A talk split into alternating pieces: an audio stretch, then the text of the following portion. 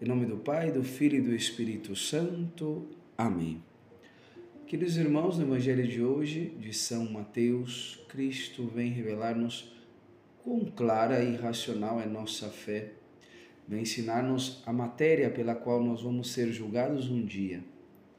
Porém, para entender o que nos quer ensinar Jesus no Evangelho, temos que conhecer o grande erro, a grande heresia que acreditava e ensinava Martim Lutero.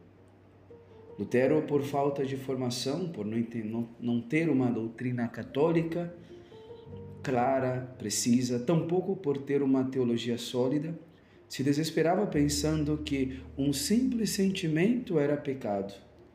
Ele pensava e entendia que um sentimento, uma tentação, já consistia em pecado. Era pecado. Jamais concebeu que o pecado não era um sentimento, senão que consentimento em tal ou qual tentação. Pensava ou entendia que sentir atração por uma coisa ou uma tentação já era pecado, abandonando o ato em si.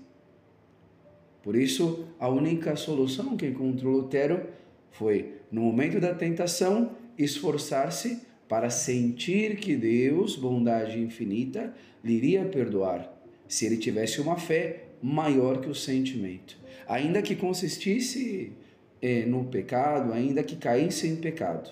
Bastaria uma fé para salvar-se. E o que ensina a igreja é totalmente o contrário. Sentimento jamais foi pecado, até porque existem sentimentos ou impulsos que não podemos controlar de imediato. O que sim é pecado é consentir neste sentimento pecaminoso ou nesta tentação, gozar deste sentimento. Aí sim cometi um pecado ainda que não tenha realizado, não, não tenha realizado o ato propriamente. Bom, tudo isso vai de encontro com o que disse o Evangelho de hoje. Venham benditos do meu Pai, recebam a herança preparada para vocês desde a criação do mundo, porque tive fome e me deram de comer, sede e me deram de beber, estive nu e me vestiram, e o mesmo para os condenados. Malditos, apartem-se de mim, porque tive fome e não me deram de comer, sede e não me deram de beber. Ou seja, seremos julgados por nossos atos, por nossa fé traduzida em obras ou não. Porém, nunca pelos nossos sentimentos, como ensinava Lutero.